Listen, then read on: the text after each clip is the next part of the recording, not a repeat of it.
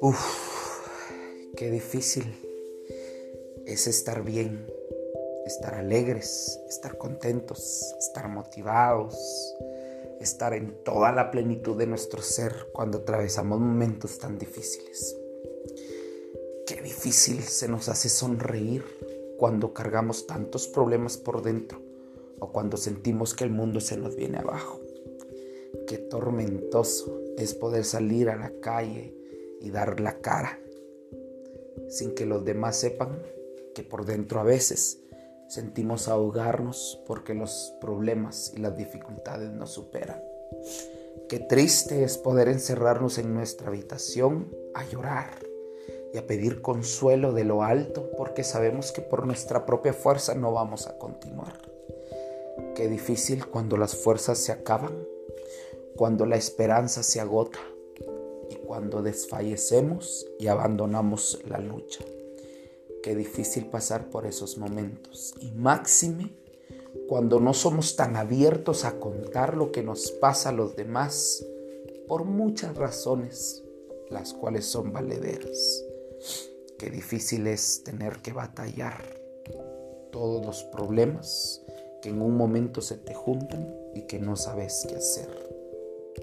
Pero hoy quiero decirte algo. Todo eso que estamos viviendo, que estás atravesando, eso que te está causando dolor y que sientes que te atraviesa el alma, el ser y los huesos, todo eso no pasa por gusto. Sí, es muy difícil ahorita entender que toda la tormenta que estás atravesando te va a servir para algo. Sí, no lo vas a ver ahorita, lo vas a ver después, cuando te des cuenta que todo lo que pasa te ayuda para bien y que no pasa por gusto. Sé que en medio del dolor lo que uno quiere es sentirse apoyado, valorado, querido, quiere sentirse abrazado y quiere entender que en medio de todo va a estar bien todo lo que pasa a nuestro alrededor. Quisiéramos en esos momentos que alguien llegara y se sentara a nuestro lado y nos dijera, no te preocupes, todo va a estar bien. Dios siempre tiene el control. Y tal vez nosotros nos hemos visto a la inversa en ese papel diciéndole a los demás las palabras que yo acabo de mencionar. Pero cuando atravesamos nuestra propia tormenta, nos es un poco difícil el poder entenderlas. ¿Por qué? Porque es ahí justamente en el epicentro de la tempestad donde nos damos cuenta que a pesar de los problemas, tenemos que afrontarlos con calma con serenidad, con paz y tranquilidad, creyendo y confiando que en medio de todo Dios de verdad tiene el control. Y si te está permitiendo que pases por momentos de dificultades por algo, y porque si lo estás pasando es porque Dios va a estar contigo.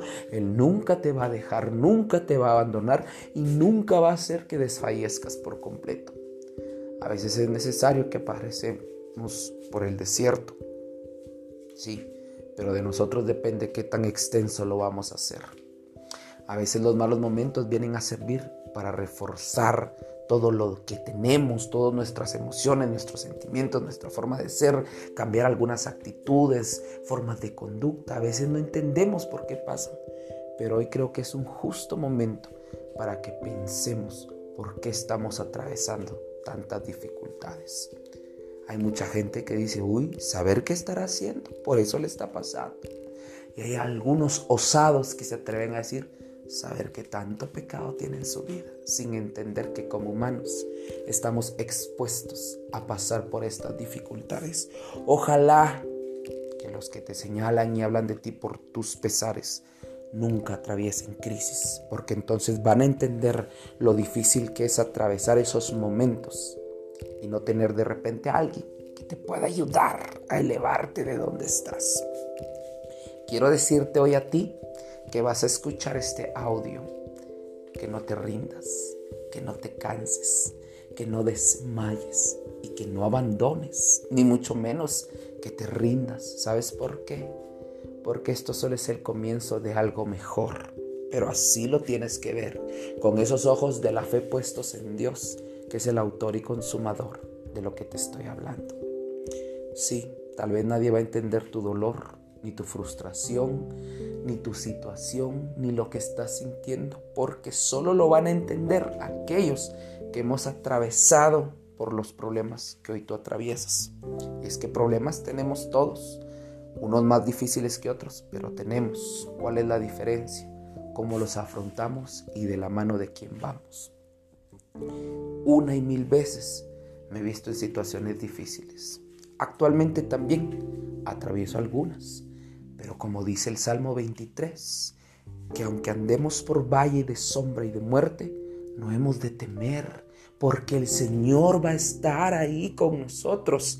Y en estos momentos de tu vida que sientes oscuridad y que nunca llega la luz de ese nuevo día, quiero decirte que ahí está Dios contigo, esperando a que tú voltees a ver y reconozcas que solo no vas a salir adelante.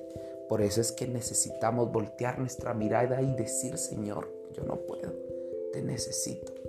¿O acaso solos vamos a salir? No. A veces por todo lo que vivimos nos cansamos y abandonamos por completo.